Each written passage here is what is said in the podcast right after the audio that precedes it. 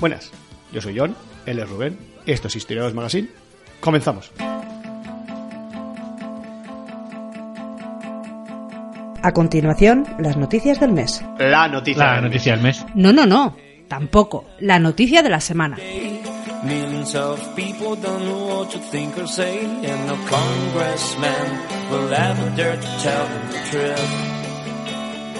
Pues la noticia de esta semana. Veo que esta semana vienes un poquito más apagado de espíritu, ¿no? No, no, no, no, sin más. Eh, no, es que la noticia... No. Date cuenta que, que estás abriendo. ¿eh? Viene a partir de un tweet que, mm, bueno, bueno, me encontré un tweet de Grant Tucker, arroba Grant Tucker.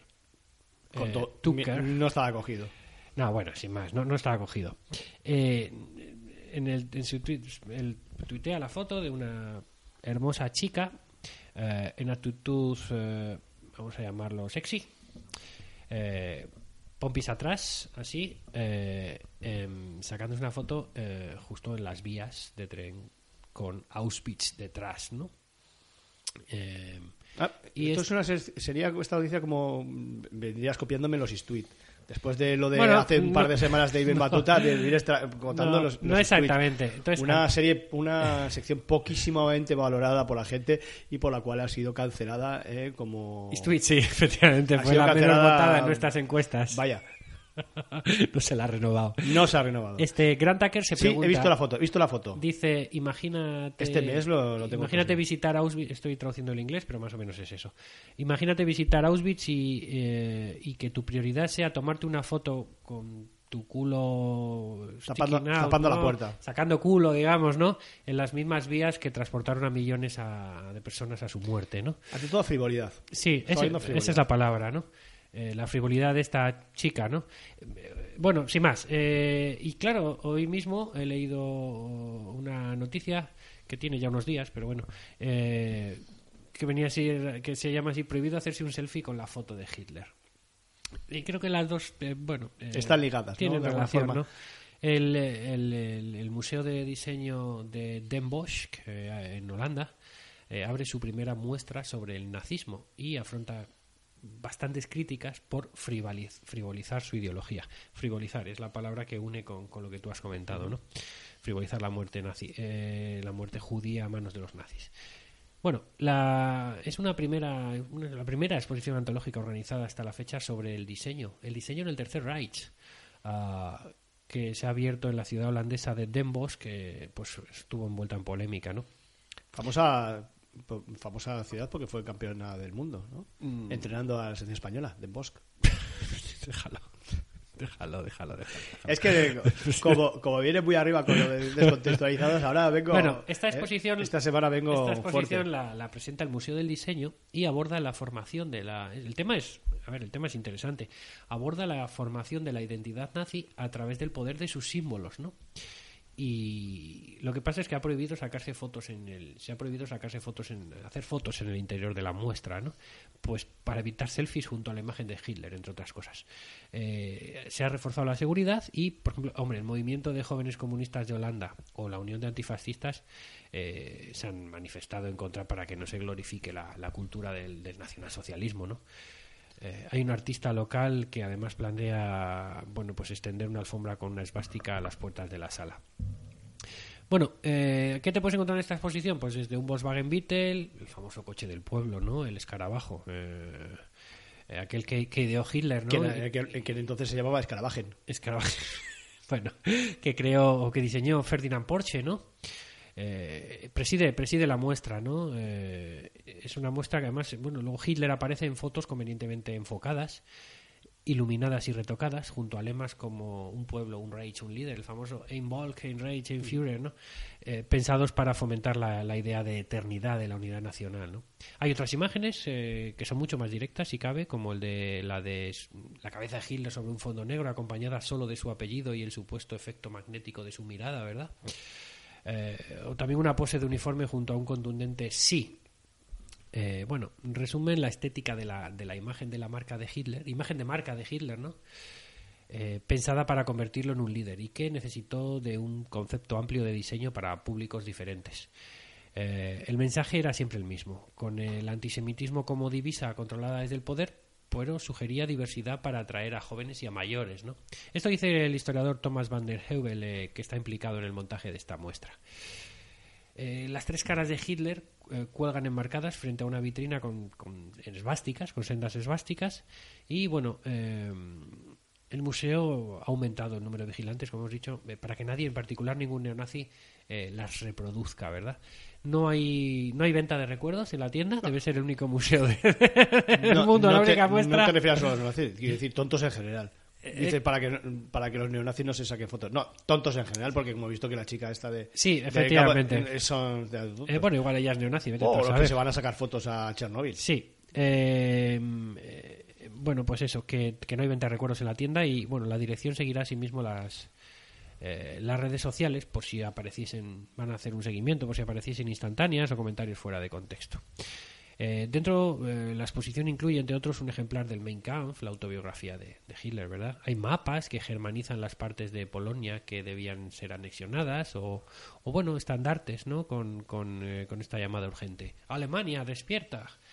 La antorcha de los Juegos Olímpicos de Berlín de 1936 está allí, en una, en una vitrina. eh, y es un ejemplo de la, de la vuelta, según, según nos cuenta, es un ejemplo de la vuelta a la gloria del pasado para utilizar el presente, por- porque el diseño na- nazi abarca desde edificios neoclásicos dotados de los últimos avances técnicos al gran mueble aparador de Hitler, que, que debía impresionar siempre, ¿no?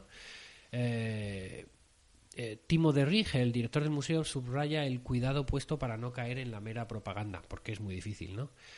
Eh, dice que como historiadores tratamos de entender cómo el diseño financiado desde el Estado sirvió a una ideología maligna, y esto es lo que recalcan, ¿no?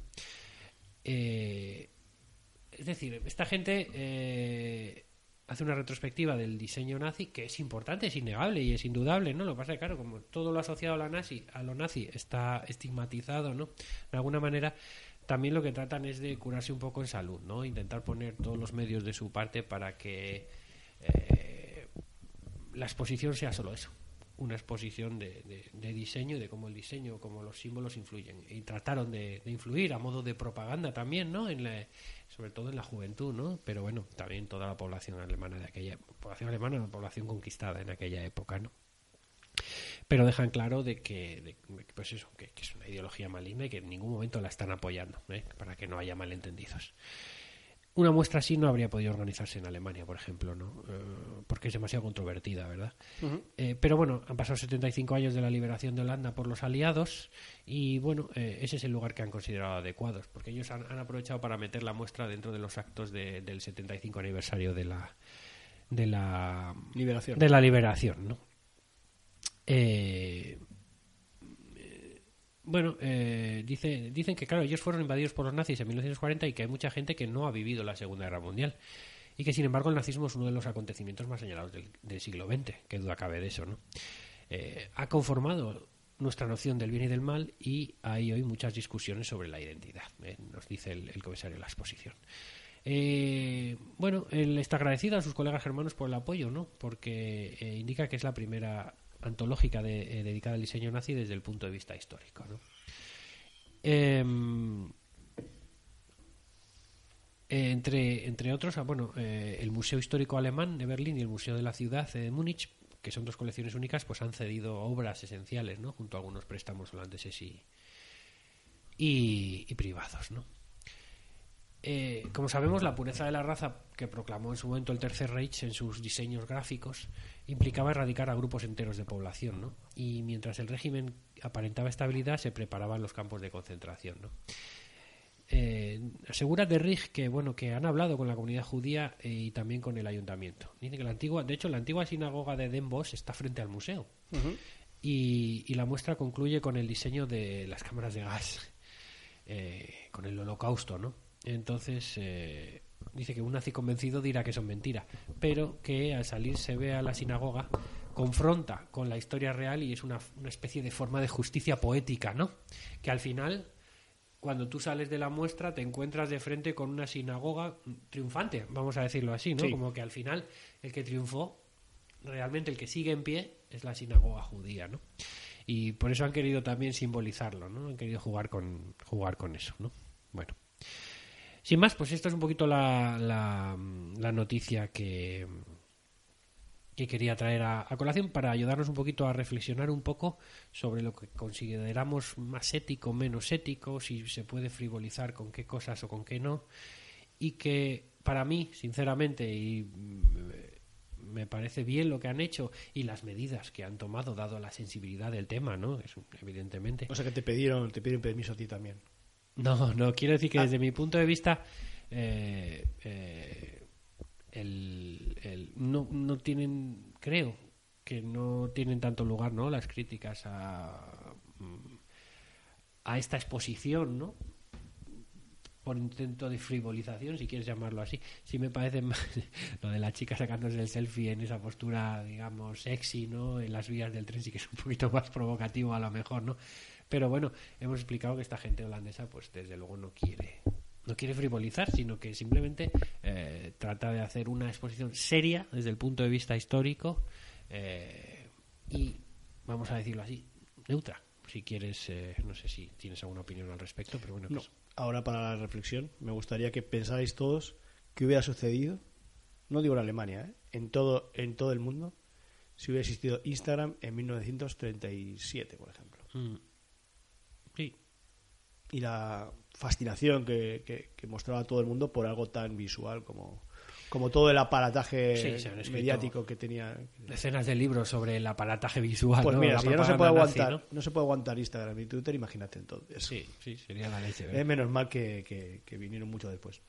Bueno, eh, pues nada, queda para la reflexión. Eh, hasta aquí, amigas y amigos, la noticia de la semana.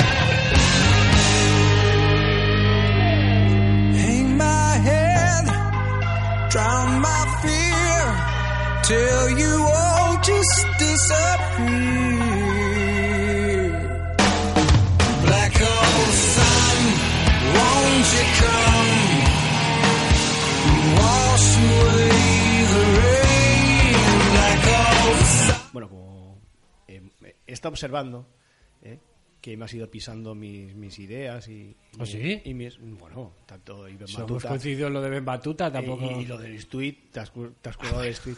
Eso lo has forzado un poquito. mm, He venido aquí- no se parece tanto a... He venido aquí a duelo. Y además, es algo puntual. Y bueno, nunca se sabe porque te A gusta. cara el- perro, has venido a cara perro. Y quiero hundirte un poco en la sección esa que tenías el año pasado, tan, tan, tan referenciada también, tan, tan aplaudida. ¿eh? Alabada, diría Eh, De falsas creencias, ¿eh? Una poquito tal. Sí, sí, sí, y vamos a. Muy merecidas las críticas positivas, por otra parte. Las- los, los halagos merecidos, sin duda. Yo lo hubiera hecho mejor. Bueno, siempre. Y que va a ser la frase de este año. Yo lo hubiera hecho mejor. Y, y- y- y traigo aquí, pues eh, vamos a hablar de, de la leyenda, ¿eh? de la leyenda de, de la papisa Juana. Eh, no sé si te suena de algo la papisa Juana. No, pero si es leyenda es mentira. O sea que, Bueno, si ya me vamos a ver, ¿eh? porque hay verdades y mentiras, y hay muchas formas de verdades y mentiras. Y detrás de una buena leyenda siempre hay una buena historia, ¿eh? dicen, y, y ya está. Y ya me estoy Lo liando. que sea que dije. Me estoy liando y, y yo no, no soy Rubén. No soy Rubén, que yo no me lío. Eh, bien, Eh, vamos a ver. Tengo otro- otros defectos, pero el liarme no. No es. Bien. Tú solo te lías cuando sales por ahí. Eh, alguna vez contigo. Bien. Eh, bueno, recuerdos a la, a la persona que se llevó mi tarjeta de, de crédito la última vez que salí contigo. La última vez que sí. Bien, la leyenda de la papisa Juana. Bueno, pues trata acerca, eh, pues para los que no sepan, de una mujer que habría ejercido el papado católico ocultando su verdadero sexo. El pontificado de la papisa se suele situar en el siglo IX, entre 855 y 857, el que según la lista oficial de papas correspondió a Benedicto III, eh, en el momento de la usurpación de Anastasio el bibliotecario. eh. Mira, ahí es uno de los tuyos. Es del gremio.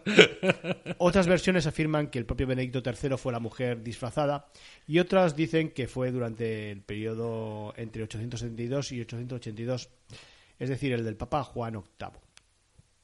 En, en síntesis, ¿eh? Los relatos legendarios, vamos a hacer un poquito el mix, Max Mix, ¿eh?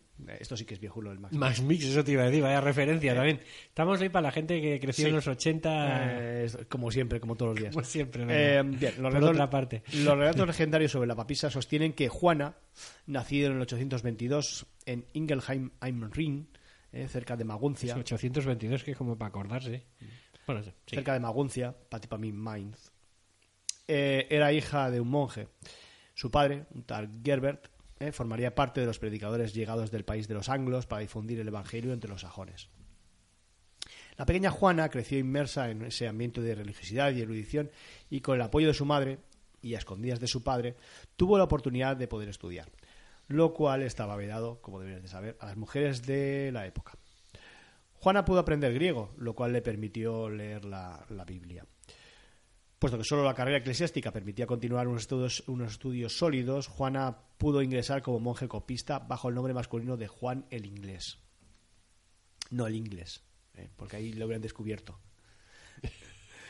Eh, bien, este humor no... ¿eh? No. Está mejor cuando te doy la réplica.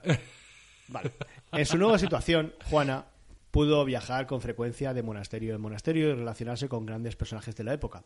Por ejemplo, visitó Constantinopla, en donde, bueno, se supone que visitó Constantinopla, en donde conoció a la... Pero se relacionaba bíblicamente, no, ¿verdad? No. Era- ah. No, eh, conoció a la emperatriz, Teodora. Eh, también visitó Atenas para estudiar la medicina del rabino Isaac el israelí. Y después se trasladó a la corte del rey de los francos, Carlos el Calvo. ¿eh? Ahí le tocó también mal el... Bueno, pues Juana se habría trasladado a Roma en 848 y allí entró en la curia en un puesto docente. Siempre disimulando hábilmente su identidad, fue bien recibido en los círculos eclesiásticos. A causa de su reputación de erudita, fue presentada al Papa León IV y enseguida se convirtió en su secretario para los estados internacionales. En julio de 855, tras la muerte de este Papa, Juana se habría hecho elegir sucesora con el nombre de Benedicto III o Juan VIII, eh, depende de la versión. Dos años después, No se parece que nada, ¿eh? Mm, bueno, no se sabe exactamente quién esto. Luego veremos más, más analizado esto. Dos años después, la papisa, que disimulaba un embarazo fruto de, un- de su unión carnal con el embajador L- Lamberto de Sajonia, habría comenzado a sufrir las contracciones del parto en medio de la procesión y dio a luz en público. Según Jean de Mailly, eh, Juana fue lapidada por el gentío enfurecido Ahora entiendo lo de la leyenda. y según Martín el Polaco murió a consecuencia del parto. Pues hasta aquí la leyenda. ¿eh? Ahora analicemos su contexto para discernir la realidad de la ficción. La época, según algunos eh, autores, el siglo IX, in- incluso según otros, hacia 1100, ¿eh? se caracterizaba por una crisis creciente de la diócesis de Roma. La elección papal dependía de las votaciones de todos los fieles de, la ciudad y precisamente por ello venían determinadas por las corruptelas de las grandes familias romanas. No resultaba inhabitual que los reinados papales resultaran efímeros y que incluso los papas fueran depuestos para proceder a la entronización de un miembro de, la familia rival.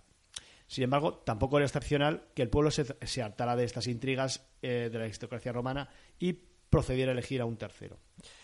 Según la leyenda, eh, la suplantación de Juana obligó a la Iglesia a proceder a una verificación ritual de la habilidad de los papas electos a partir de entonces. Papas erectos. Electos. Ah. ¿He dicho electos? Sí, bueno, no, no, es, es mi mente sucia. Ah, Bueno, eh, pues un eclesiástico estaba encargado de examinar manualmente los atributos sexuales del nuevo pontífice a través de una silla perforada.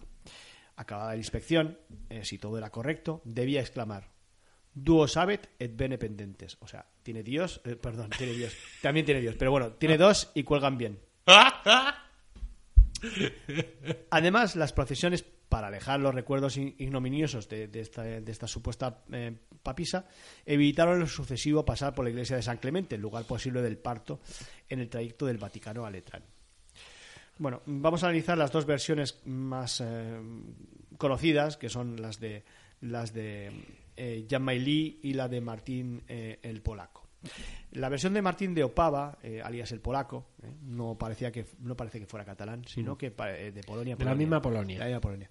Escribió en 1280 eh, va- este es importante, 1280, eh, el libro Crónica de los pontífices romanos y de los emperadores. Y bueno, pues aparte de lo que hemos visto que era común, eh, eh, Martín el polaco afirma que Juan el inglés fue papa durante dos años, siete meses y cuatro días y murió en Roma, después de lo cual el, papa- el papado estuvo vacante durante un mes. A causa del desconocimiento del tiempo que, estaba, que faltaba para el parto, parió a su hijo mientras participaba en una procesión desde la Basílica de San Pedro a Letrán, en una calleja estrecha entre el Coliseo y la iglesia de San Clemente. Después de su muerte se dijo que había sido enterrada en ese lugar. Por ello el Santo Padre siempre evita esa calle, debido al aborrecimiento que le causa este hecho. El, Santo Padre, eh, el de, el de aquel tiempo, ¿no? de 1280. Y se le, excluyó, eh, se le excluyó del listado oficial de papas por su sexo femenino y por lo irreverente del asunto. Eh, de Mailly, en 1255, esto es poquito más anterior, a- eh, poquito anterior a- a- a- al polaco, eh, redactó su Crónica Universalis Metensis, ¿eh? y este era un dominico del convento de Metz. ¿eh? Y, aparte de lo que tenían en común los dos, dice que se trata de cierto papa, o mejor dicho, papisa, que no figura en la lista de papas u obispos de Roma. Un día, cuenta, mientras montaba a caballo, dio luz a un niño. Inmediatamente fue encadenada por la justicia de Roma por el pie a la cola de un caballo, arrastrada y lapidada por el pueblo durante media legua. En donde murió fue enterrada y en el lugar se escribió Petre, Pater Patrum, pa- eh, Papise Prodito Partum. O sea, Pedro, padre de padres, eh, propició el parto de la papisa. ¿Eh? Pero esto que es muy bonito, ¿eh? Esa frase para Pijus Magníficos hubiese sido maravillosa. O para, o para un tatuaje de Sergio Ramos. ¿Eh? Peter. Voy a, voy, a- voy decirlo otra vez. Petre, Pater Patrum, Papise Prodito Partum. Bueno. Em, también se estableció, según, según este Jan de Mailly, un ayuno de cuatro días llamado ayudo- ayuno de la papisa. Y bueno, pues eh, sitúa la papisa cercana al año 1100 entre Víctor III, eh, Urbano II o Pascual II. No, no, no lo tiene muy claro. ¿no? Eh, la leyenda, esto sí que es verdad, se propagó muy rápidamente y sobre una gran extensión geográfica, lo que puede hacer suponer que existía con anterioridad y que el dominico se limitó a, a- consignarla por escrito. Hacia 1260 la anécdota reaparece en el Tratado de las diversas materias de la predicación, escrito por Esteban de Borbón. Eh, también Dominico de la misma provincia eclesiástica que Mailí. O sea que eh, pues, hablaban de esto cuando, cuando quedaban a tomar un- una cerveza de, de abadía. Lo que fuera, efectivamente, muy bien. Pero es sobre todo el relato hecho por Martín el Polaco. el Otra que- cosa hubiese sido sorprendente, o sea, sí, Eh, sí, es así. Pero eh, es sobre todo el relato hecho por Martín el Polaco el que tiene más éxito. Eh, la acogida que hacen los medios eclesiásticos, y no nos Espera, referimos Martín a el la COPE, polaco es el que dice que parió, que en el parió parto. encima del caballo. Sí, que muere en el parto.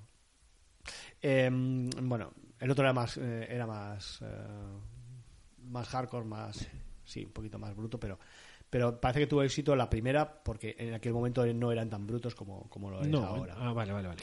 Bien, pues eh, total, que, que la acogida que hacen los medios eclesiásticos de la anécdota, que decía que no era ni COPE ni, ni TCTV, los medios eclesiásticos de la época, en un principio fue aceptada como cierta por la propia Iglesia y se ha explicado después por el interés del caso jurídico y por una voluntad de imponer una interpretación oficial del supuesto acontecimiento. Por si acaso, no saben si era verdad o mentira, pero por si acaso, pues lo damos por bueno, pero para que sepáis que, que esto no va a volver a pasar, ¿no? Más o menos es esto. En efecto, la leyenda, que como hemos visto es, es, pues fue, fue dado por buena por la Iglesia, es rápidamente revivida con fines polémicos. Por ejemplo, el franciscano Guillermo de Ockham denuncia una intervención diabólica en la persona de Juan, que prefigura la de, la de su época, la de Juan XXII, eh, adversario de los espirituales, eh, que eran los disidentes franciscanos. Durante el, por otra parte, durante el gran cisma de Occidente, la historia de Juana prueba para las dos facciones la necesidad legal de una posibilidad de destitución papal. También fue recogida por el polemista Jan Hus y después por los luteranos que veían en Juana la encarnación de la prostituta de Babilonia, descrita en el Apocalipsis. Boccaccio escribió sobre la papisa Juana en 1362 en su libro sobre biografías femeninas de, que se llamaba De Mulieribus eh, Claris. Estoy con el latín a tope, ¿eh? Petrarca se vio atraído... Este es tu año de latín, esto va a Sí, ser. sí, sí. Pe- eh, Petrarca se vio atraído por la leyenda también.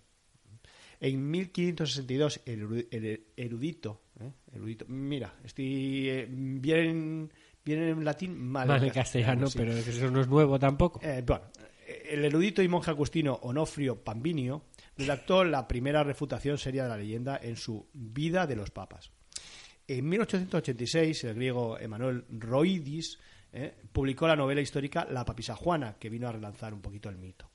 Y en el siglo XX se interesaron por ella otros escritores como Lorenz Durrell, René Dunant o Alfred Jarry. Iker Jiménez. Eh, también puede ser. Sí. Bueno, vamos a analizar un poco la- lo que es la leyenda eh, y vamos a ver pues los errores, dónde, bueno, los, los agujeros de guion, podemos decir, ¿no? Búscale las costuras, búscale las costuras. La opinión más extendida es que se trata de una leyenda que, sin embargo, fue dada, por cierto, por la propia Iglesia, como he dicho, hasta el siglo XVI. ¿eh? Las sillas perforadas exhibidas en su apoyo. Te creo, hay algunas leyendas que todavía se las creen. Sí, la leyenda. las dan sí. por ciertas, Sí, mejor sí, dicho. sí, sí, sí, no es que se las crean, es que las dan por ciertas. Y sin embargo se mueve, ¿no? Eh, Continúa, Eh, que no te quiero cortar. Eh, las sillas perf- perforadas que hemos visto que, que, bueno que, que según esto pues era por donde se miraba la, la testiculada la huevada vamos que eran todos independientes. Eh, no suele aparecer otra cosa que las sillas curiales que simbolizaban el carácter colegial de la curia romana. Ninguna crónica contemporánea de los hechos narrados acredita la historia y la lista de papas no deja ningún resquicio en que se pueda insertar el pontificado, el supuesto pontificado de Juana. En efecto, entre la muerte de León IV el 17 de julio de 855 y la elección de Benedicto III, entre los cuales sitúa Martín el Polaco la papisa, transcurrió muy poco tiempo. Estos datos son confirmados por pruebas sólidas, como monedas y documentos oficiales de la época, mm, eh, para el caso de, esta de la versión de, de Juan el Polaco, de perdón, Martín, le cambié ya el nombre a- al polaco. No me extraña. Eh, para la versión de Jan de Mailly, las, las explicaciones de la leyenda son diversas. Eh, quizás el, el mito fue tal vez ideado a partir del sobrenombre de Papisa Juana, que recibió en vida el Papa Juan VIII, a quien sus eh, opositores consideraron débil frente a la Iglesia de Constantinopla. Por eso, Eso me cuadra más, mira. ¿eh? Por otra parte, quizá el mismo sobrenombre fue aplicado a Marochia, ¿eh? Eh, autoritaria madre de Juan XI, ¿eh? Juan XI. Eh, aquí he estado bien, ¿eh? con el numeral. Y quien dominaba la iglesia como si fuera un papa e influía en la política. Por eso pues, le llamaban la papisa, porque era un poquito, ¿no? Como la. Esa también me como la madre, la, ma- la madre, sí, eh, la italiano, la mamma. Eh, por otra parte, el mito también repite a las inversiones, eh, inversiones rituales de valores propias de los carnavales, ¿no? Un poquito a, bueno, a un personaje de carnavalesco, ¿no? De la papisa, para, un poquito para burlarse del poder, ¿eh? porque para eso estaban los carnavales. Ahora está para hacer eh, eh, el, bueno, para ponerte, Para hacer el tonto. para ponerte el traje de los Vengadores. Sí, efectivamente. Bien. O el de los, ¿cómo son los que se estira el brazo y estos? Los que van de naranja. Ah, Bueno, es igual, nosotros no- de estas cosas no sabemos. los increíbles. Es increíble, esto es. Otro punto de partida de la leyenda puede ser la prohibición del Levítico de que, que esté al servicio del altar un hombre con los testículos aplastados, es decir, un, un- un eunuco. La idea de que la prohibición conlleva verificar con solo hombres enteros accedan al trono papal estuvo probablemente en el origen de la inspección testicular est- eh, ceremonial, que sí que fue una realidad. Eh, bueno, las pruebas principales de- de- de- del carácter eh, enteramente mítico de la papisa, vamos a analizarlas. Algunas ya las hemos dicho, pero bueno, vamos a, vamos a remarcarlas. Ninguna fuente histórica de la época tiene conocimiento del personaje. No se hace mención a ella hasta la mitad del siglo XIII. Hemos visto esas, esas eh, dos novelas, o, perdón, Sí. esa- esos dos libros, no Sí. novelas. Lo que resulta increíble, mm, ya que la aparición de una papisa, si hubiera sido un hecho histórico, no hubiera, no hubiera sido notada por ninguno de los numerosos historiadores de entre los siglos X y XIII. ¿eh? No hubiera anotada.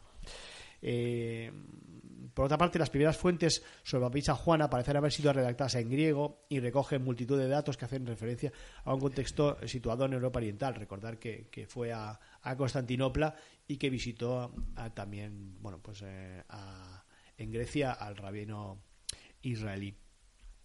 Por lo que existen bastantes posibilidades de que el relato surgiera en alguno de los monasterios ortodoxos tratando de vilipendiar al odiado cristianismo latino.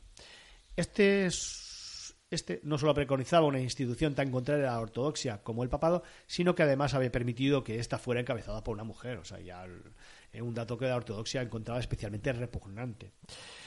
El relato pudo pasar a Occidente en la época de las Cruzadas, precisamente cuando se produjo un contacto muy estrecho y violento entre la cristiandad occidental y la oriental. Su difusión se debió posiblemente a los dominicos, como hemos visto que, eran eh, estos dos, ¿eh? Eh, eh, precisamente en una época en la que la orden estaba siendo cuestionada por su entrega a la filosofía.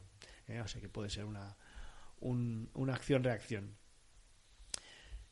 En otro orden de cosas, en la historia de los papas no hay lugar donde encaje esta figura legendaria. Entre León IV y Benedicto III, donde Martín Polonus, eh, Martín el polaco, la coloca, no es posible insertarla porque León IV falleció, como hemos dicho, el 17 de julio de 855 e inmediatamente después de su muerte Benedicto III fue elegido por el clero y por el pueblo de Roma. Vamos, que no cabía uno en medio, quieres decir, ¿no? Ya, solo que a causa del advenimiento de un antipapa en la persona del cardenal depuesto Anastasio el bibliotecario, ¿eh? parece ser que ahí eh, había un, un poquito de, Buen de tipo, problema. Buen tipo. Existen monedas con las imágenes de Benedicto III mm, y del emperador Lotario, Lotario I, que murió el 28 de septiembre de 855, por lo cual Benedicto III debía haber sido reconocido como papa antes de esa fecha. Ya, ya me he liado.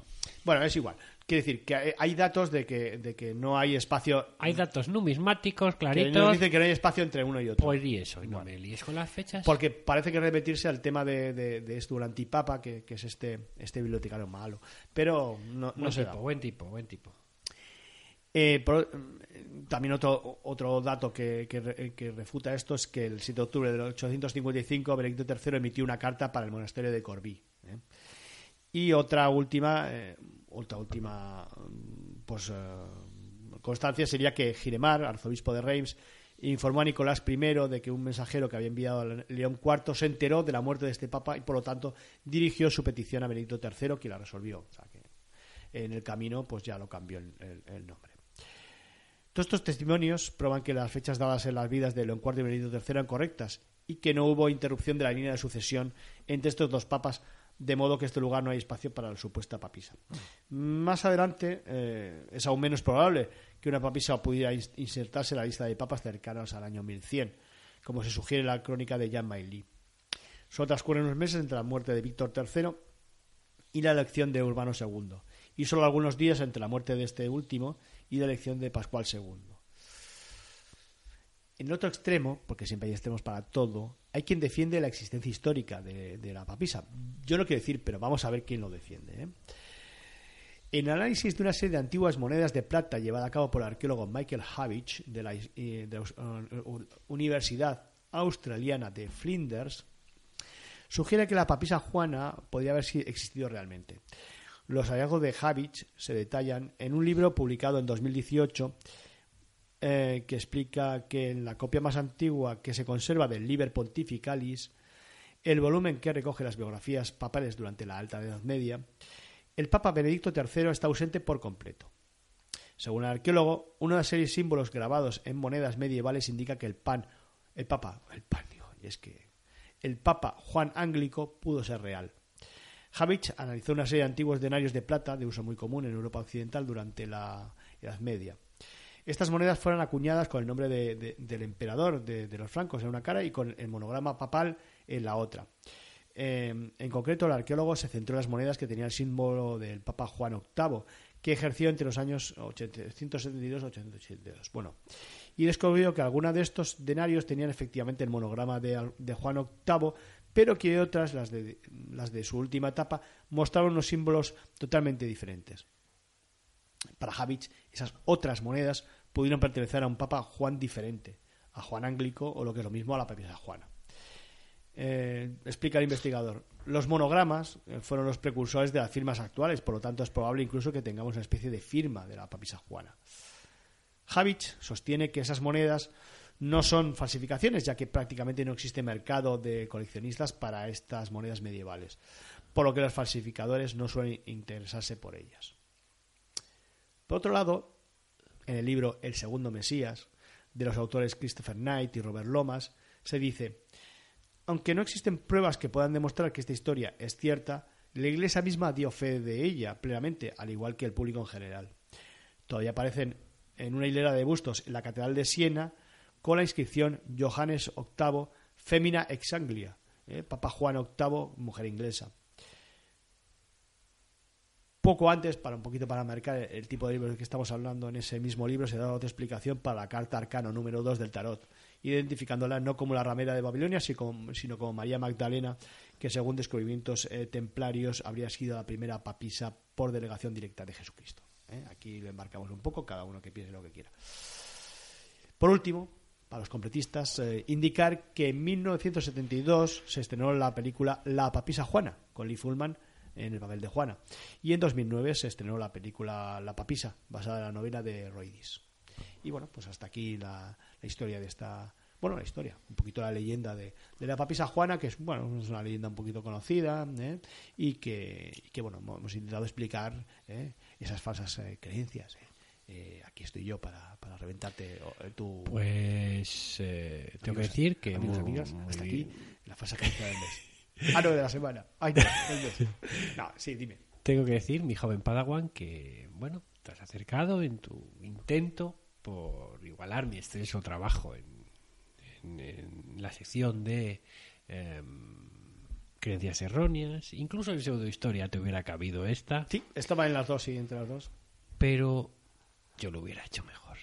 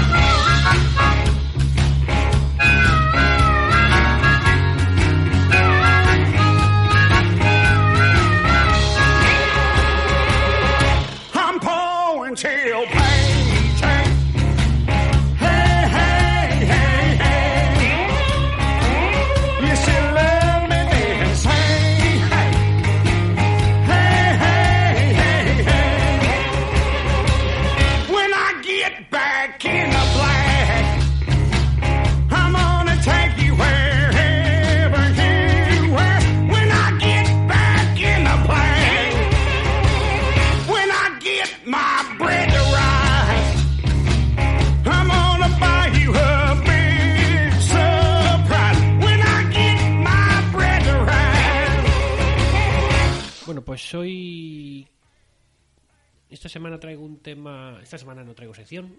mm, Porque no todas van a ser secciones. Aquí va a ser mi, mi cajón desastre. Quiero acabar con el. eh, con una cosita que empezamos en la guerra franco-india. eh, que acabó con el Tratado de París, como ya comentamos en su momento. Pero quedaron unos pequeños flecos. Que. Valga esta, esta sección, esto que voy a comentar hoy, para cerrarlo definitivamente, Bien, ¿vale? bien. Pero bueno, que es un programa, que, a pesar de ser un fleco, es un programa que es un tema que tiene, tiene, bueno, por sí mismo tiene cierta entidad, ¿no? Y que, bueno, pues Eh, igual sirve para que alguien se enganche a- a- a- al programa, sí, igual le pica el gusanillo a alguien, ¿no? Eh, hablábamos de que la guerra, la guerra franco-india termina con la captura de la ciudad canadiense de Montreal y que más o menos eso puso fin a la guerra de América del Norte, la guerra franco-india. Sabemos que luego esto era parte de la guerra de los siete años que luego Sí. continuó en Europa, pero bueno. eh, De los siete años y pico. Sí, que todavía duró dos años más en Sí, Europa. un- Pero bueno, pico, aquí dos tratados de paz concluyeron con la guerra de los siete años ya en Sí, Europa, en sí. 1763.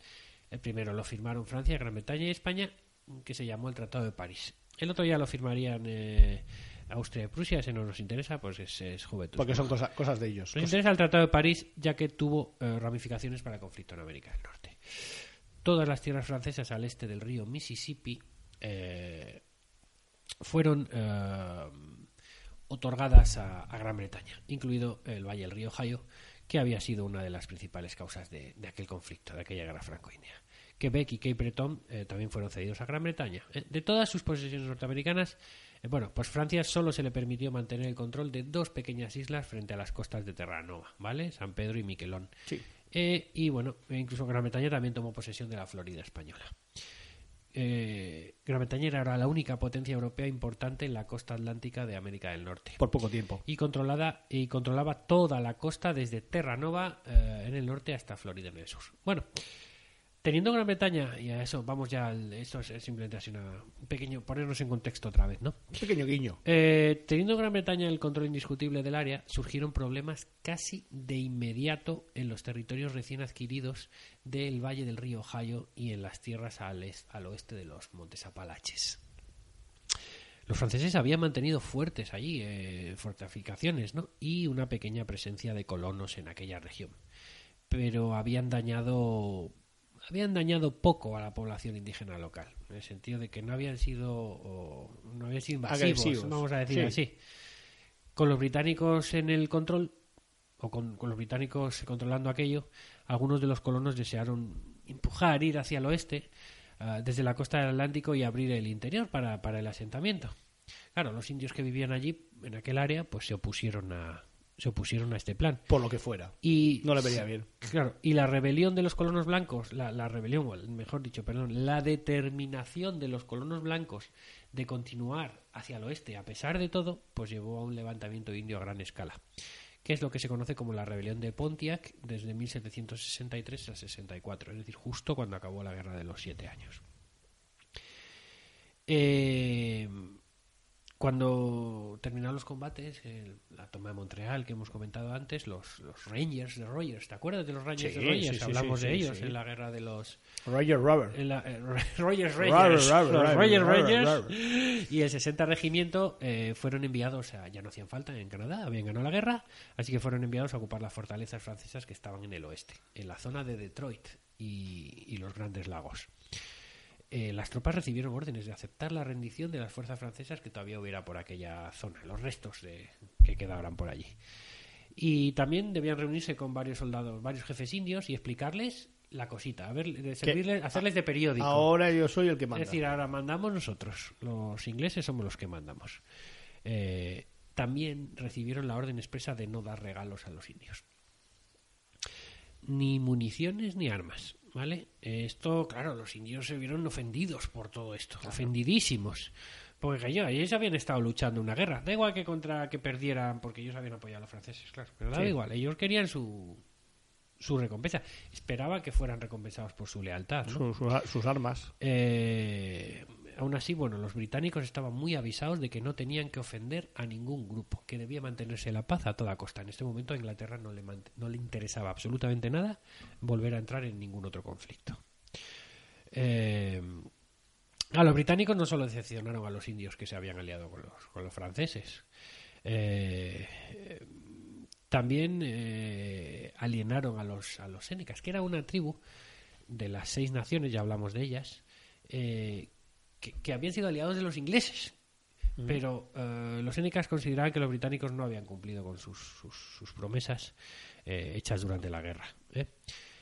Los británicos habían prometido, para, para persuadir a los indios de que se unieran a ellos durante la guerra, les habían prometido una serie de acuerdos eh, mm, que, sobre todo que decían que las tierras al oeste de los de los Alleghenies, ¿no? que solo serían utilizadas por los indios y además para cazar, para su casa. O sea, les prometieron Sí. mantener un balcón. Una reserva india más. Bueno. Eh, que además el comercio de productos europeos en estas áreas sería más barato y que las pieles se venderían a precios más altos, que es lo que les interesaba a los indios sobre todo. ¿no? Ventajas, ventajas. Sí, eh, ya en 1761 los representantes indios, incluidos los miembros de las Naciones, ya habían exigido una reunión con el gobernador de Pensilvania. Los indios sostenían que los británicos no estaban cumpliendo sus promesas. Los colonos blancos se estaban mudando en masa a la región al oeste de los Alleghenies. Eh, los bienes todavía se vendían a precios muy altos y las pieles no se apreciaban en, en valor. Vamos, todo lo contrario a lo que ellos había, a lo que a ellos se les había prometido, ¿no? ¿Y, y qué les dijeron los ingleses? Es- Los- Es, el mercado amigo. Los, re- los representantes indios también expresaron una preocupación adicional encima. Decían, "Joe, encima hay fortalezas a nuestro alrededor. Dice, y tememos que la muerte se nos acerque. Claro, eh, a, los, a, a otros indios que, que, que se habían puesto del lado de los británicos tampoco se les tampoco se les permitió moverse hacia el oeste, al territorio que antes pertenecía a los franceses. Se les dejó encajonados, por decirlo de alguna forma, ¿no? Entonces, estos eh, estos indios se vieron se vieron muy molestos, porque además eh, ellos también eh, al no claro, los ingleses lo hicieron con mucha con mucha intención, dicen, no vamos a dejarlos que vayan a las zonas antiguamente francesas porque allí hay tribus que habían sido aliadas de los franceses y se va a liar parda. Los Sí. indios se van a pelear unos con otros, los que apoyaron a los ingleses contra los que apoyaron a los franceses. Sí, normal, tenían unas rencillas ya de... Pero claro, los indios que apoyaban a los ingleses querían ir, querían ir porque se querían, tenían cuentas pendientes con aquellos Sí, otros. sí. indios. Entonces eh, se vieron muy ofendiditos. Por otra parte, eh, la otra pata del banco son los colonos. Los colonos blancos, por su parte, sentían que tenían derecho para establecerse donde les diera la real gana. Eh, entonces, claro, el capitán Bouquet del 60 Regimiento, que estaba allí para mantener un poco el orden, pues pronto se convirtió en una, especie- una figura impopular, impopular ya que eh, hizo todo lo que pudo para arrestar a los blancos que operaban ilegalmente en la región. Este hombre cumplía órdenes y, y, y, lo que- y, claro, tuvo que arrestar a, bla- a- a colonos blancos, ¿no? Para, empezar, para empeorar además las cosas, emitió una serie de órdenes para que los indios recibieran bueno, pequeños regalos por capturar a los colonos ilegales blancos y llevarlos a los puestos avanzados del 60 regimiento. Los colonos blancos que se encontraban en el área tenían que demostrar su propósito y presentar un papeleo, papeleo adecuado, decir, oye, yo tengo derecho a estar aquí, por, tengo estos papeles, Sí. X, los que sean. Si no presentaban esos papeles, serían arrestados. Y en estas circunstancias estaban sujetos a la ley militar, no a la ley civil. Los colonos blancos estaban muy, muy enfadados, cabreados, te lo puedes imaginar, imaginar, ¿no? Por lo que percibían como una especie de favoritismo del ejército hacia los indios en lugar de hacia ellos. Sí. El cumplimiento de su deber por parte de los soldados, además, agrió progresivamente las relaciones entre los colonos y los soldados regulares. Eh, Todo esto es un germen que luego va a estallar en la guerra mm, de independencia americana. Sí, todo eso es, un magma, ¿no? Un magma que se va sumando que- una que cosa es con otra. Eh, claro, los, los soldados tenían que patrullar un área inmensa, ¿no? Entonces eh, los colonos blancos solían eludirlos Se eh, sin, sin grandes dificultades, ¿no? Se deslizaban en las áreas prohibidas y cazaban a gran escala al oeste de los, de los Apalaches, ¿no? Eh, entonces los indios cada vez estaban más inquietos eh, por esas incursiones y comenzaron a producirse choques entre indios y colonos. Para el año 1761, los Senecas, que es una tribu que anteriormente había sido aliada británica, ya se estaba reuniendo con Delawares y Miamis para discutir los ataques a los fuertes en la región fronteriza. Decía- los indios llegó un punto en que dijeron esto no puede seguir así. Estuvieron de acuerdo en que no estaban listos todavía para una rebelión a gran escala. Y al mismo tiempo que la guerra se desataba en Europa y el resto de- del mundo, pues los colonos franceses de la zona comenzaron a, a avivar las llamas, reuniéndose con varios jefes indios y discutiendo un posible regreso de los franceses a la región. O sea que encima los pocos franceses que quedaron por allí empezaron a, a meter cizaña, ¿no? Sí. De alguna manera a los indios, ¿no? A meterles ideas en la cabeza. Para 1762 las tropas británicas en la frontera estaban en una difícil, difícil posición. Estaban atrapadas entre los colonos blancos y las tribus indias, como hemos visto, ¿no? Bouquet además eh, reconoció que aquello podía ir a más y eh, intentó reforzar los diversos fuertes, eh, preparándose para un posible asedio con, con violencia. Eh, Bouquet además informó al general Amherst, que como recordamos era el comandante en jefe de América del Norte, sobre la creciente tensión, aquello era un polvorín a punto de estallar y pidió refuerzos. Sin embargo, la mayoría de las tropas eh, inglesas en Norteamérica eh, participaron en la campaña anfibia de- del Caribe, de la que no vamos a hablar ahora, pero el asunto es que no, no hubo posibilidad de refuerzos, no había tropas. Ahí, dejas otro, otro cabo suelto para, para otro El, programa. eh, el levantamiento indio comenzó a finales de 1762, cuando los guerreros Séneca mataron a dos colonos blancos. Inmediatamente enviaron una señal a las tribus occidentales para comenzar las hostilidades. Si bien extremadamente peligroso para quienes se encontraban en la región fronteriza, el levantamiento no fue un esfuerzo completamente unánime. Participaron miembros, no todos, algunos miembros de los Sénecas, de los Ottawas, los Hurones, los Delawares y los Miamis. Pero ninguna de estas tribus en ningún momento involucró a todos sus a todos sus guerreros. Además, ninguna de las tribus occidentales, como los Sauks, los Puans o los Foxes, se levantaron en armas. O sea que no fue ni unánime ni general, vamos. El propósito del levantamiento indio aún no está claro.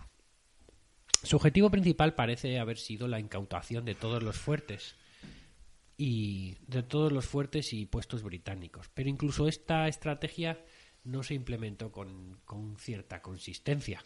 Eh, particularmente al principio, el esfuerzo indio no fue un ataque coordinado, sino ataques aparentemente no relacionados en varias fortalezas por parte de algunos grupos de guerreros. O sea que fue todo como muy inconexo, sí, Sí. se levantaban, pero parece que atacaban algún fuertecillo por aquí o por allá, pero parece que no tenían un, eh, un objetivo claro y, claro, lógicamente, porque carecían de una cabeza pensante única que los moviera a todos, ¿no? Eh, un indicador del hecho de que el levantamiento indio no fue tan generalizado o organizado como podría haber sido fue la conducta del jefe indio Pontiac. Este Pontiac era un jefe Ottawa que solo comandaba una aldea local, una aldea local cerca de Fort Detroit. Eh, estuvo de acuerdo con otros jefes Me indios. fascina lo de Ford Detroit. Porque Claro, Ford, se llamaba así. No, porque digo Ford, co- en vez de TD, Ford Detroit. Claro, O sea, ah, bueno, claro.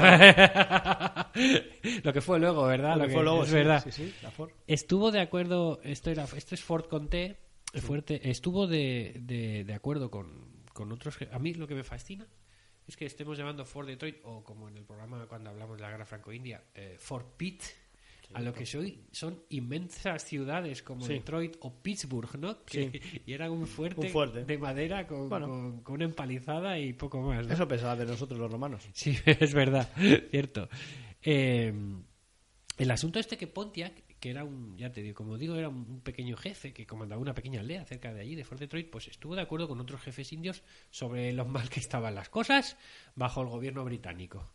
Eh, ¿Qué han hecho los británicos por nosotros, no? Pues Esto es entre poco y nada. Entre poco y pero, nada. pero en lugar de actuar junto, junto con los demás, este organizó una campaña con su, por su cuenta y riesgo contra Fort Detroit, ¿no? Eh, Ojo, porque Pontiac no participó en ninguna otra acción, pero el fuerte Detroit era un puesto tan importante que los británicos lo calificaron como el principal jefe de guerra y todo el levantamiento pasó a la historia y se conoció como la rebelión de Pontiac. Hombre, pues, eh, pues Por- ahí por- muy bien porque pasó la historia. ¿eh? A principios de abril de La posteridad. 1763, Pontiac reunió a varios guerreros cerca de Fuerte Detroit. Eh, poco después llegó al, al fuerte con un pequeño grupo de reconocimiento para evaluar las defensas y las tropas británicas. Eh, lo curioso es que fue recibido y agasajado por el comandante británico, el mayor Gladwin, eh, después de lo cual el grupo indio, pues oye, eh, de haber sido agasajado y tal, pues se retiró prometiendo regresar en el futuro. Iban como a ver un poco las defensas Sí. y tal, pero oye, les trataron bien. Claro, los británicos eran conscientes de la posibilidad de un ataque, pero no querían agravar la situación y por eso pues, se comportaron amistosamente. Pontiac se reunió con otro grupo de guerreros indios un poco después y ahí pidió el exterminio total de los británicos en Fort Detroit. Eh, muerte y destrucción, dijo. Bueno, Otros guerreros decidieron unirse a Pon- cuando Pontiac eh, hizo correr la voz de que también se atacarían otros fuertes. Dijeron, bueno, pues si hay más fuertes habrá más premio, ¿no? El 7 de mayo, un grupo selecto de guerreros marchó hacia el fuerte con las armas ocultas y un plan de, de asalto, ¿verdad? Ahí estaba Gladwin, que tenía 100 hombres bajo su mando. Y bueno, pues le habían, le habían informado de que, de que un ataque era inminente. Entonces decidió cerrar las puertas y armar a los comerciantes blancos del área para, para sumar todos los efectivos posibles. Entonces, Pontia llegó allí y se hizo el sorprendido. Cuando, cuando llegó al fuerte y vio que las puertas estaban cerradas. y, como Isabel Pantoja. Uy, ¿pero qué es esto? ¿Qué es esto? eh, eh, y el 10 de mayo comenzó formalmente el sitio de Fort Detroit. A finales de junio, todos los fuertes británicos a lo largo de la frontera y en territorios recientemente reclamados habían sido capturados, excepto eh, los fuertes Pitt, Detroit y Niágara. Fort Pitt llegó a ser rodeado. Eh, pero los británicos lograron repeler el ataque sabiendo que era crítico mantener aquel fuerte, eh, así como Niágara y Detroit. ¿Por qué? Porque iban a ser posiciones de arranque para una posterior reconquista de todo el Sí. río Ohio que ellos ya tenían en mente y de la región de los Grandes Lagos. Todas las tropas disponibles se enviaron a Filadelfia entonces para organizar una expedición que relevase al destacamento de Fort Pitt. Eh, pero no eran demasiados. Todas las tropas disponibles, decimos, es que no les quedaba mucho. Se habían transportado varios regimientos, como hemos dicho antes, a la zona del Caribe. Y, y además, la guerra en América del Norte también había terminado oficialmente. Y muchos más hombres habían ya habían vuelto a sus hogares o habían sido dados de baja de Sí. servicio. Con lo cual, los ingleses no tenían demasiada tropa para, para intentar luchar contra los indios.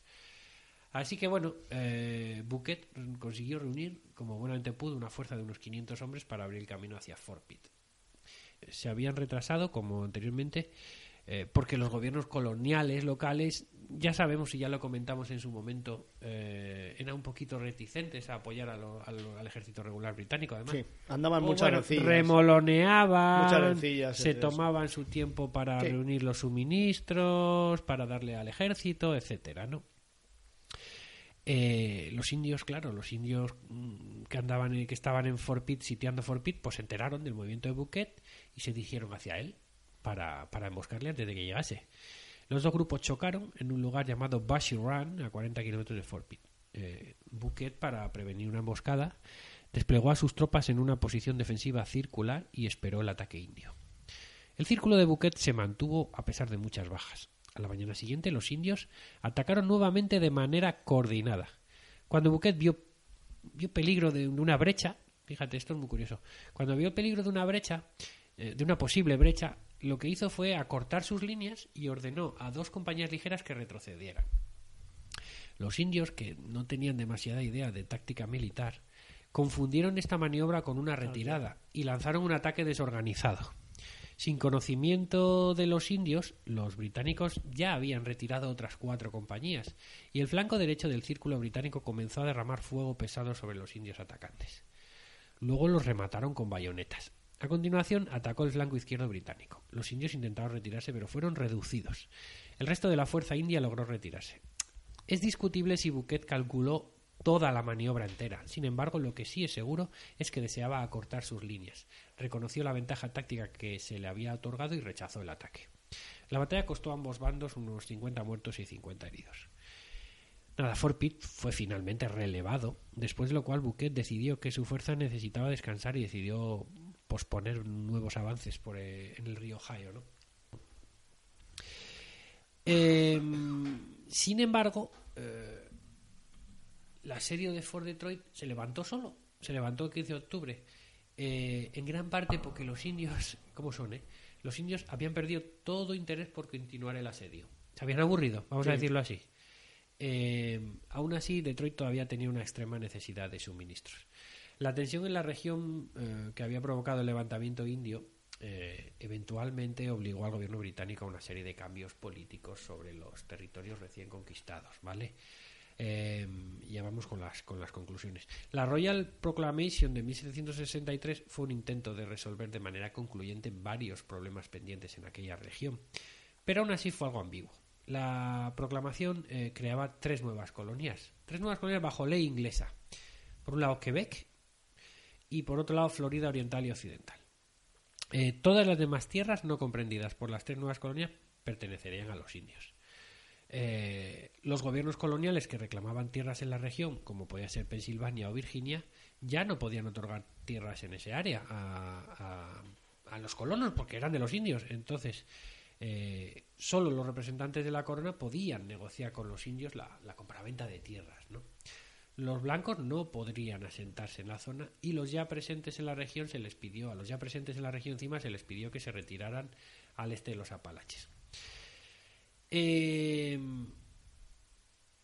y como hemos dicho antes, a, los comerciantes blancos se les pidió llevar una licencia, ¿no? Una serie de papeleos cuando cruzaban la, frontera hacia la zona india, ¿no? Eh, entonces, eh, el documento tampoco aclaraba qué pasaba con los, con los habitantes franceses de territorio indio. Tenían que mudarse a Quebec, ¿no? Quedaba un poco ambiguo el tema. Eh, entonces, esta proclamación consiguió una cosa muy importante, que es poner fin al levantamiento indio.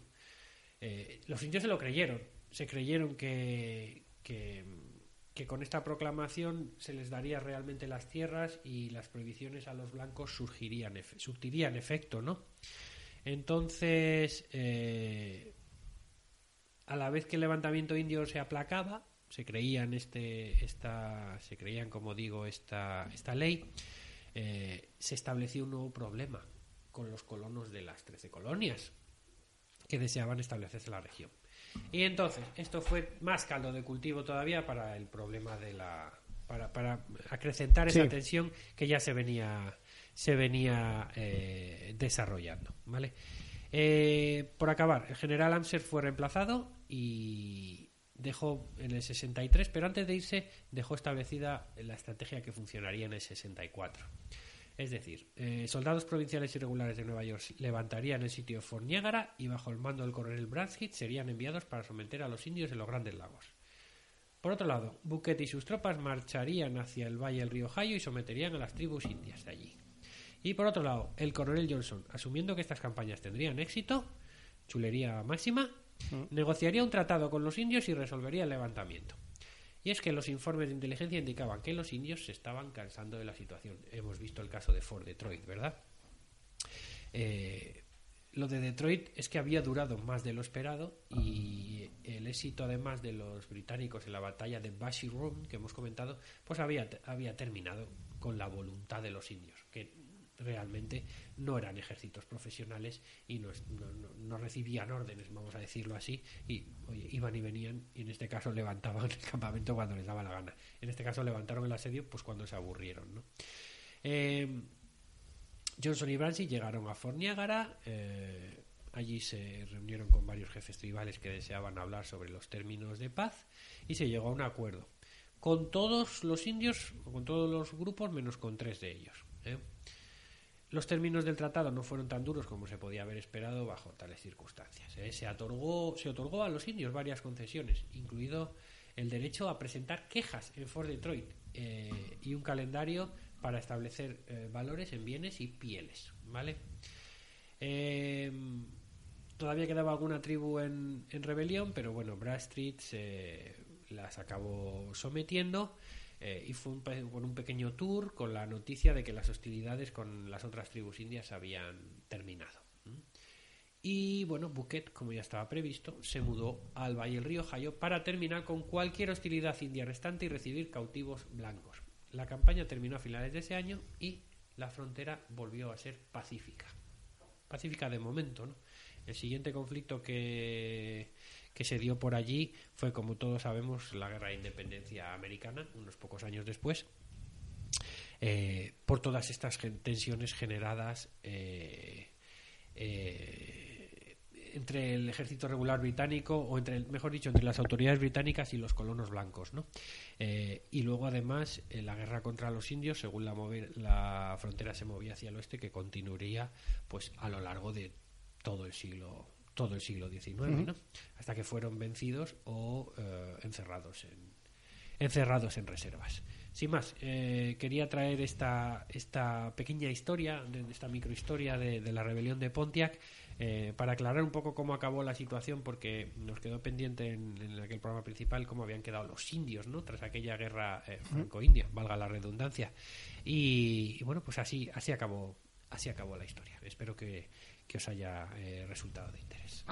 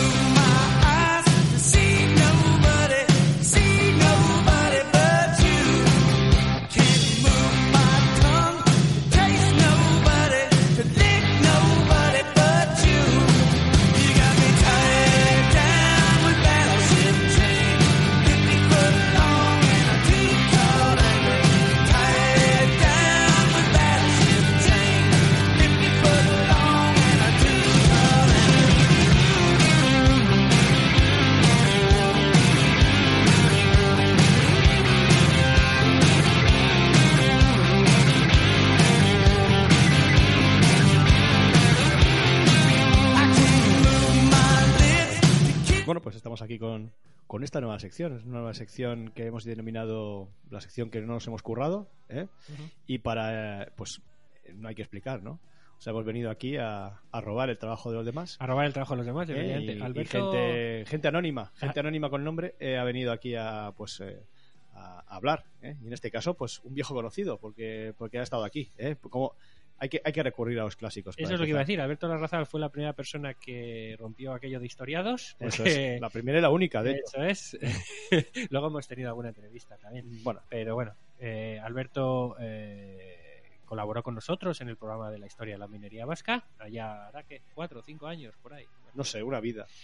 Y bueno, Alberto, antes de nada voy a comentar, eh, es podcaster eh, de un área totalmente diferente a, a esta, a esta nuestra de la historia. Ah, ¿Te refieres a Baracaldo? que, bueno, pero que nos lo cuente él si quiere, que se presente y te dejamos hasta que hagas, que hagas publicidad. Oye, Alberto, ¿qué tal estás? Pues muy bien. Ahora vamos a cambiar un poquito el tema, ¿no? Pasamos de la minería a, a los deportes. Bueno, has traído un tema, eh, porque esta sección va de eso. Sí, de es un tema libre, de el que quiera, pues, puede- nos traigáis algún tema. Mm, a, a través de las redes sociales puede apuntarse a, a esto. Bueno, hay gente apuntada, ¿eh? Parece Eso. que- Hay cola que- ya, tenemos hay, cola. Hay, cola, hay cola y aparte hay gente apuntada. Eh, Cuéntanos, Alberto, ¿qué nos, ¿qué nos traes? O preséntate si quieres. Eso es. Bueno, pues eh, aparte de ser un loco de la minería, esto lo pueden eh, comprobar en el grupo de Telegram, pues también eh, tengo un podcast sobre fútbol americano. Alberto, picar nunca has picado. No, picar no picamos, somos como millennials de la mina. ¿Tienes un podcast sobre fútbol americano? Eso es, está TFL Podcast, que podéis seguirnos en arroba TFL Fantasy en Twitter. Y bueno, ahí comentamos un poco noticias de la NFL y semanalmente sacamos un podcast sobre, más que los partidos, hacemos previas, porque nuestro campo de actuación es el- las apuestas deportivas, tan denostadas últimamente, pero siempre, con, siempre que actúes con responsabilidad en ellas, se puede disfrutar con ello. Y, la, y, heroína, eh, la heroína del siglo la XXI. heroína del siglo XXI. Y luego un poquito, bueno, relacionado con esta tu pasión, que es el fútbol americano, está el tema que nos traes de alguna manera, ¿no? Eso es. Y vamos a hablar un poquito pues de la historia de los deportes y que no solamente es todo fútbol americano o fútbol, ¿no? Sino también pues eso de que les propuse a estos dos pues hablar un poco de la historia del deporte, no solamente de ese atletismo, ¿no? que nos viene desde Grecia, sino todos estos juegos de pelota, ¿no? Pues que muchas veces el- los- la Asociación de Fútbol, el FIFA, siempre nos dice, es que el fútbol lo originaron los chinos, los japoneses. Pues vamos a dar un poquito de luz a todo este tema y que este sea un poco el tema que quiero, que quiero traer aquí a historiados. Pues Este, este es tu espacio. cuéntanos. Bueno, pues, eh, pues vamos a hablar un poco de los antecesores de los deportes de pelota, ¿no?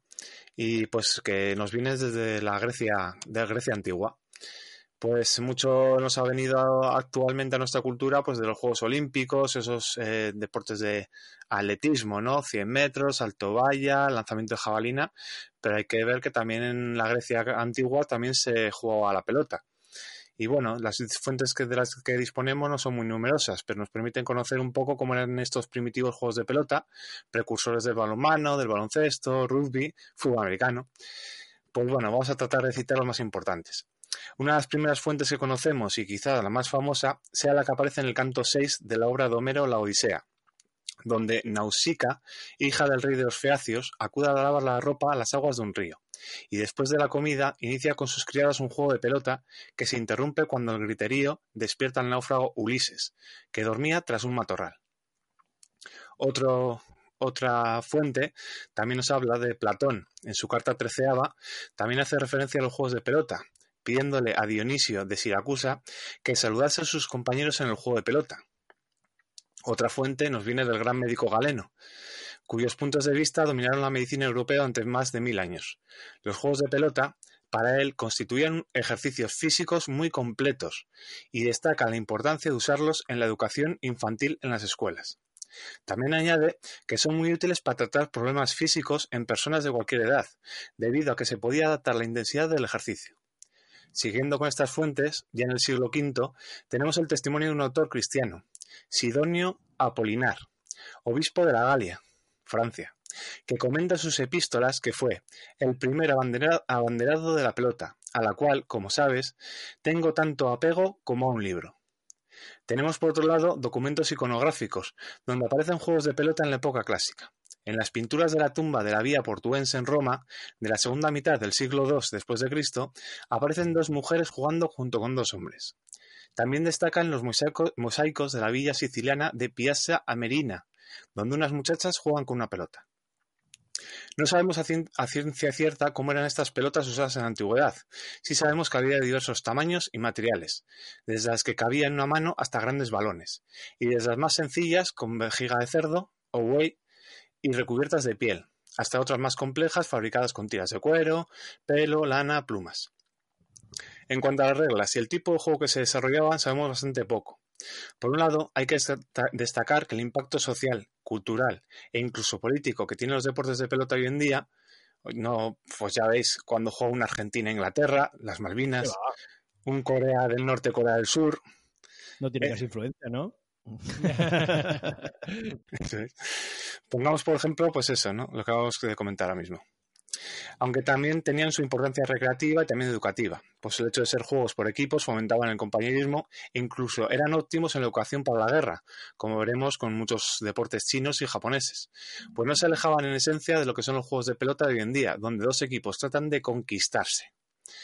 Aún así sabemos diversos tipos gracias al lexicógrafo Polus, un tipo de juego llamado apórrasis que consistía en botar la pelota contra el suelo, ganando el que más botes diere.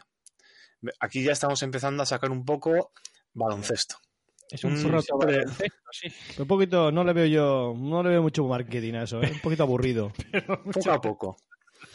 Y que tenía una variante llamada Urania, que era igual pero botándola contra la pared, posiblemente el origen del frontón, la pelota a mano. Otro tipo más competitivo es el llamado juego del cielo, donde se lanza una pelota al aire y luego se compite por ver quién la coge antes de que caiga. Aquí, aquí además sabemos que al perdedor se le llamaba burro y tenía que hacer lo que le mandara el vencedor, llamado rey. También conocemos un antecedente del hockey actual donde intervenían caballos, jugados por dos jugadores con una especie de palos en sus manos.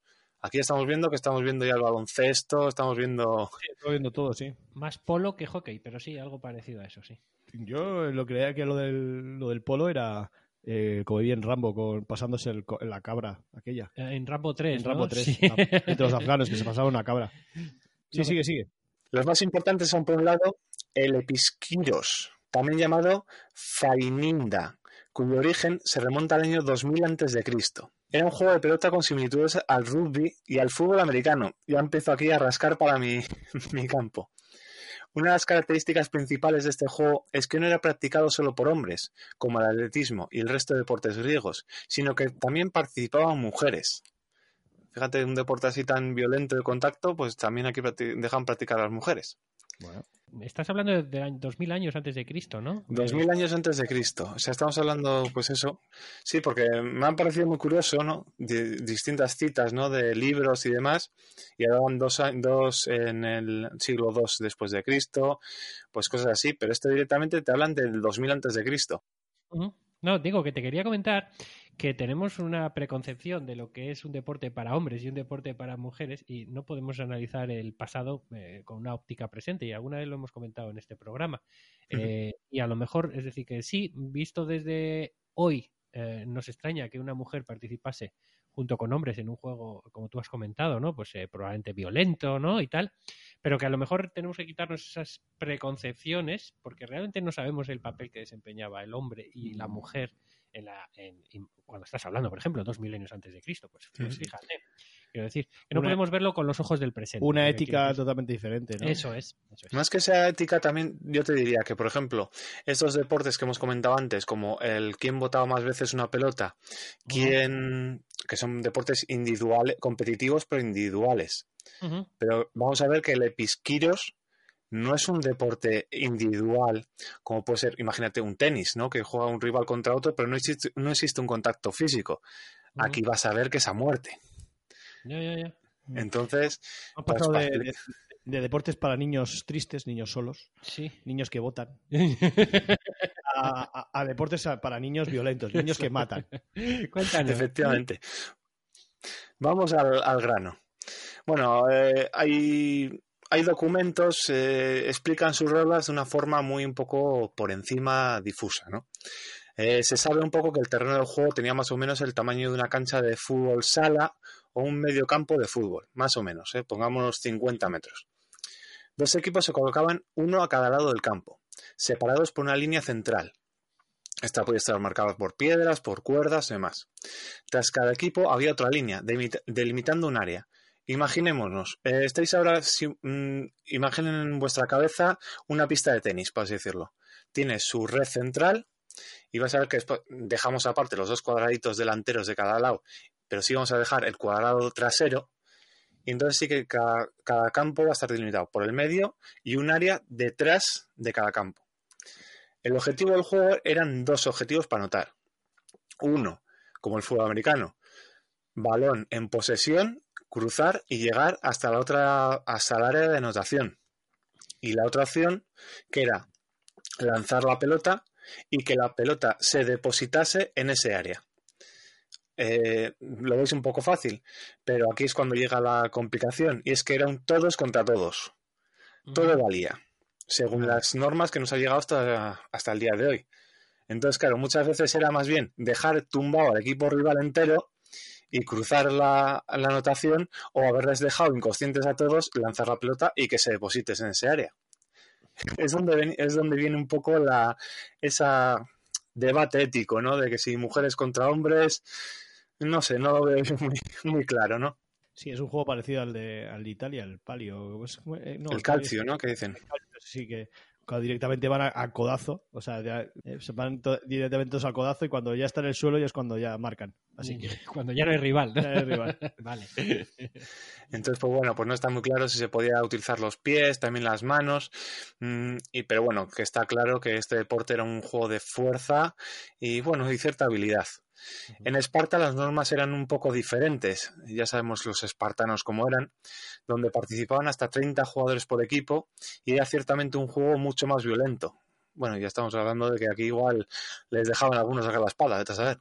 Quizá la representación más conocida de este antiguo deporte es la que se encuentra en un lécito ático en el Museo de la Acrópolis de Atenas, en la cual muestra a un jugador haciendo equilibrios con la pelota. Esta imagen se reproduce en el, tofe- en el trofeo de la Eurocopa de fútbol. O sea, si ahora buscar el logotipo de la Eurocopa de fútbol y encontraréis a este espartano. Ah, sí, ya sé. Y pues eso, pues un poco de reconocimiento a uno de los posibles orígenes del fútbol actual. Yo no veo similitud con el fútbol actual, pero bueno, en la FIFA parece que se quiere acaparar todos estos deportes, ¿no? Eso es. quiere, le interesa instrumentalizar para, para ver qué es el, bueno, pues una evolución que hacia, hacia el deporte perfecto que es el fútbol, ¿no? Entonces todos han ido hacia, hacia, hacia un final me- mejor, ¿no? Y cada uno va a repaso para, para su casa. Sí. está claro. Pues vamos a seguir con esos deportes también de la Grecia antigua, ¿no? Y dice, por otro lado, el más importante de todos los juegos de pelota era el llamado arpastón o faininda, que conocemos con mayor exactitud gracias al, al poeta cómico del siglo IV, IV antes de Cristo, Antífanes, pero el que no tenemos documentos iconográficos. Sabemos que era un juego de mostrar o engañar con la pelota, como se hace hoy en día en el baloncesto o fútbol. Pero además sabemos que incluía llaves de lucha, por lo que pudo ser parecido al, ru- al rugby moderno, eh, pues la pelota se pasaba entre los compañeros, los cuales esqui- esquivaban los placajes de los adversarios. Era muy similar al episquiros griego, pero como todos sabemos, eh, este deporte fue más aficionado en Roma y que fue copiado de los griegos. Porque ya sabemos que los romanos tienen mucha afición a importar o robar costumbres griegas, ¿no? Sí, se, se lo quedaban todo. Pero bueno, yo no lo sabía, ¿eh? Dices, todos sabemos, yo no... A mí no me apuntes a ese carro, que no, no lo sabía. Bueno, en cuanto a si había algo parecido al fútbol moderno, no hay nada escrito al respecto, pero sí conocemos un lutroforo esculpido en una estela funeraria ática, procedente del Pireo, de la primera mitad del siglo IV a.C., donde un joven bota la pelota sobre el muslo. Esto no nos quiere decir que estuviera practicando fútbol, pues simplemente puede estar haciendo malabares, que era una práctica muy extendida en aquella época y donde se solía usar pelotas. Que estamos hablando de también de un deporte, como os comentado antes, ¿no? quién era capaz de hacer más botes con la pelota y bueno, que se podían también entender los malabares como una práctica competitiva, ¿no? Seguimos avanzando en estos deportes y nos vamos al 500 a.C. El Pok Tapok Maya. Vamos a entender un poco el deporte, ¿vale? Vamos ahora a meternos un poco en un entre lo divino y lo humano. Entonces, lo que vamos a hacer es que un equipo va a simular la del pareja de seres luminosos, en la Sí. cual buscaba a toda costa la victoria, golpeando la pelota con la cadera, lanzándola cada vez más lejos y a mayor velocidad. A su vez, el equipo rival eran los engendros del inframundo, o sea, cada uno representaba su papel. Respondían con destreza a los golpes de la pelota, es decir, como un... Esto que hemos visto en las películas americanas de los duelos de rap, donde uno rapea unas frases, el equipo rival responde, pues algo así estaríamos hablando con la pelota, ¿no? Duelos de gallos. Duelo de gallo, efectivamente. El, no- el nombre del juego se debe al curioso sonido que producía la pelota contra los pisos y las paredes de las canchas. Los mayas constituían una o varias canchas en cada una de sus urbes. O sea, estamos hablando de estadios, como actualmente el fútbol también. Sí, esto se ve, ¿no? Y si alguien visita la zona de Ribera Maya, Sí, por eso decía que si Yucatán, casado... porque- se ven varios eh, canchas. Allí lo llaman el juego de la pelota, no sé, supongo que el nombre es el, el que tú has comentado antes, que ya no recuerdo. Pero bueno, parece, parece buen, buen nombre para el, para el derby, ¿no? El inframundo contra, contra los, los adores del sol. Efectivamente. Y sí que es verdad que tienes una cancha rectangular alargada con una especie de aros eh, a cierta altura en, un- en laterales, que es por donde debería entrar esa pelota que golpeaban, como tú bien dices, con la, con la cadera. La verdad es que se conservan unos cuantos y en buen estado, además. Entonces, vamos a explicar un poco, ya hemos dado unas pequeñas pinceladas, pero vamos a meternos más con las normas, ¿no? Se juega, de la siguiente manera. Los integrantes del equipo luminoso golpeaban la pelota con sus caderas o sus ante- antebrazos, buscando efectuar jugadas imposibles, ¿no? Ser lo más eh, espectacular. Sí. De- y entonces el equipo rival lo que hacía era contrarrestar esas jugadas imposibles. Es decir, si uno hacía una chilena, el equipo rival pues va a intentar hacer otra chilena, pues la catapulta infernal de los hermanos Jerry, ¿no? Los gemelos Derry. Eso es. Entonces era lo que eh, jugadas imposibles contra jugadas imposibles, ¿no? Eh, para lograr el triunfo de la luz y el nacimiento del sol sobre las tinieblas.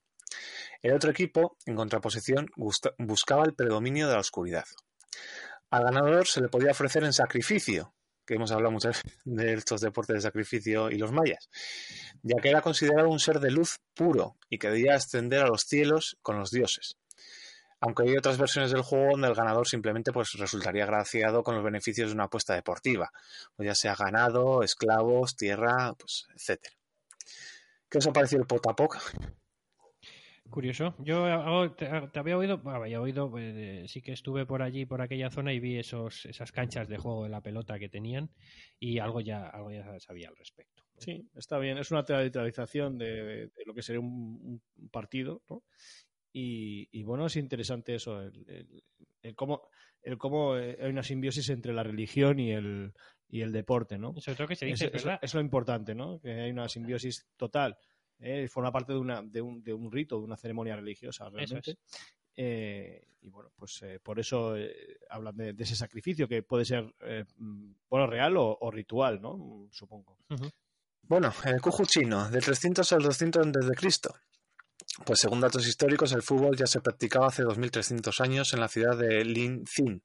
Se trataba de un deporte conocido como Kuju, cuyo objetivo inicial consistía en entrenar la tropa y comprobar la actitud física de los soldados, de los soldados, ¿no?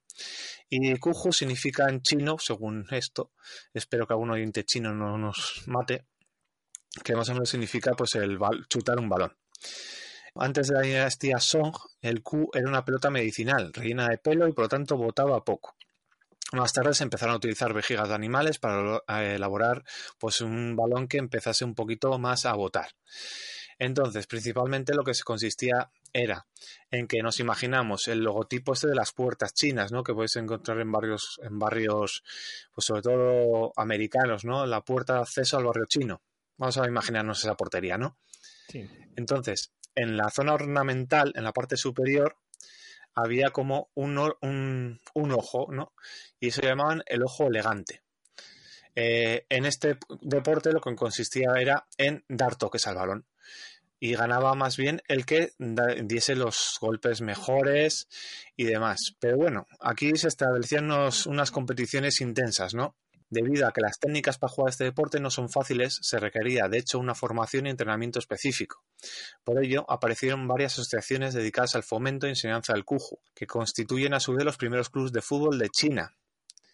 A- Anualmente la Asociación de Qiyun convocaba una competición nacional de Kuju. Se aplican muchas normas y reglas estrictas, tales como la restricción de movimientos peligrosos y la prohibición de jugar una partida con condiciones meteorológicas adversas o después de consumir alcohol. Durante la dinastía Song destacan varios jugadores. El más famoso fue, era Gao Qiu, el favorito del emperador, el cual asumió posteriormente el cargo de Taiwei, eh, gracias a su confianza del emperador. Pues estamos hablando de un, de un consejero, ¿no? Sí, nos da idea de la importancia que tenía este, este deporte, claro. Aquí ya estamos hablando un poco pues de los Messi y los Cristiano Ronaldo de la China, o sea, que eran jugadores que grandes malabaristas y que llegaban ya a vivir de, de este deporte. Sí, sí, sí. Desde aquí recomendamos a todos nuestros escuchantes que vean la película Shaolin Soccer, Sí. que Como ahí referencia. se pueden ver todas estas cosas. Bueno, pasamos al Kemari, eh, también llamado Kenat. Es el nombre que recibió un juego de pelota que se practica en Japón desde el siglo VI después de Cristo. Es considerado uno de los antecesores primitivos del fútbol, del fútbol actual. El Kemari fue creado a partir del deporte chino del Kuju, que se introdujo en Japón alrededor del 600 después de Cristo durante el periodo Asuka. Más tarde, el chuchu, bueno, chuchu es que TXU y CHU, pues eh, chuchu, bueno, yo, yo lo así. Y, y otros juegos emparentados perdieron su popularidad en China y el sudeste asiático, de forma que solo el Kemari ha sobrevivido. O sea, al final los japoneses copian el Kuju y al final es el Kemari el que sobrevive a, a todo este tema, ¿no? Y bueno, es, un, es jugado normalmente por entre 6 a 8 personas, aunque el número puede variar de 6 a 12 jugadores llamados Mariashi.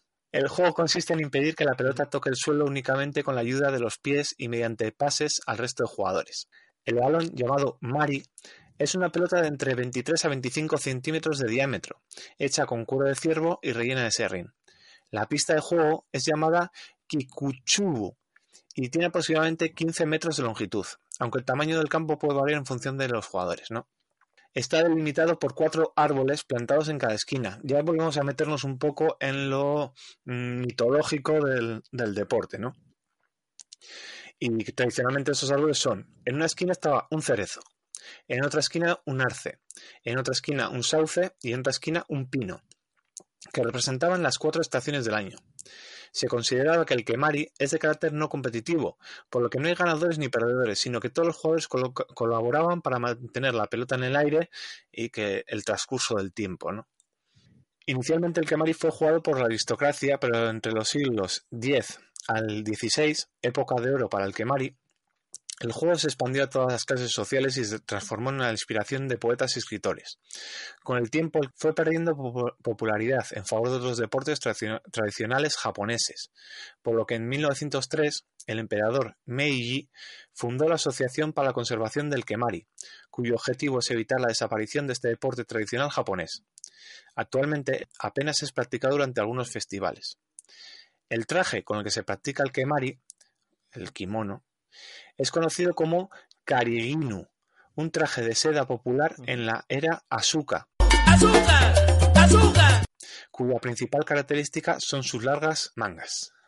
Bueno, ya vamos a pasar al fútbol. El fútbol de carnaval o fútbol de medieval inglés. Bueno, es un juego tradicional británico aparecido en la Edad Media. Ahora os vais a quedar con la palabra carnaval, ya veréis. Que en el siglo XIX dio origen a una serie de deportes modernos que comparten en menor o mayor medida el término fútbol. Descendiente directo del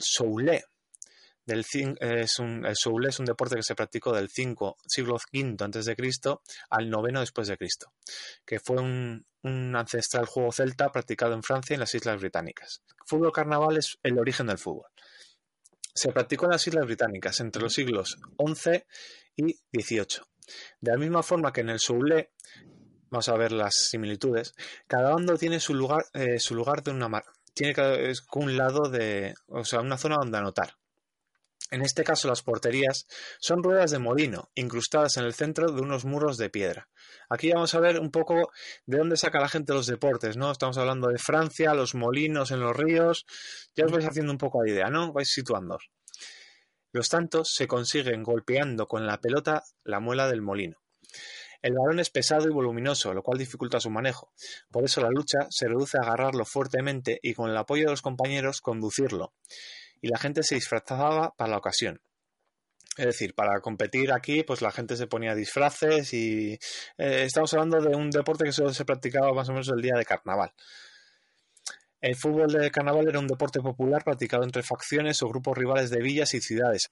Tomaban parte gran cantidad, de, gran cantidad de jugadores y podía haber una distancia de hasta un kilómetro entre las porterías, entre los, molinos. Se trataba de juegos normalmente violentos y peligrosos, hacer el burro en carnavales. Algunos de estos juegos sobrevivieron en Inglaterra hasta bien entrado el siglo XX, y hoy en día los podemos seguir viendo en los tappings. Y ya llegamos al fútbol moderno. En el siglo XIX, en Gran Bretaña, comenzó un proceso de regular este fútbol de carnaval, estableciendo una serie de reglas escritas que podrían ser compartidas ampliamente. Por entonces, el fútbol era practicado entre los estudiantes de las escuelas de secundaria privadas, gente con recursos económicos, con reglas muy imprecisas y que variaban considerablemente, considerablemente de escuela a escuela. Y hasta aquí un poco la historia de los deportes de pelota que hemos dado aquí un repaso con vosotros en historiados. ¿Muy completo? Muy bien, y tan completo. Eh, algunos nombres ya no me acuerdo de ellos, sobre todo los chinos. Eh, pero bueno, me ha resultado, la verdad es que bastante interesante, sobre todo porque eh, abarca geográficamente todo el mundo. Tenemos desde deportes europeos, eh, deportes de, de- de lejano oriente e incluso de, de la zona mesoamericana. Con lo cual, gracias Alberto.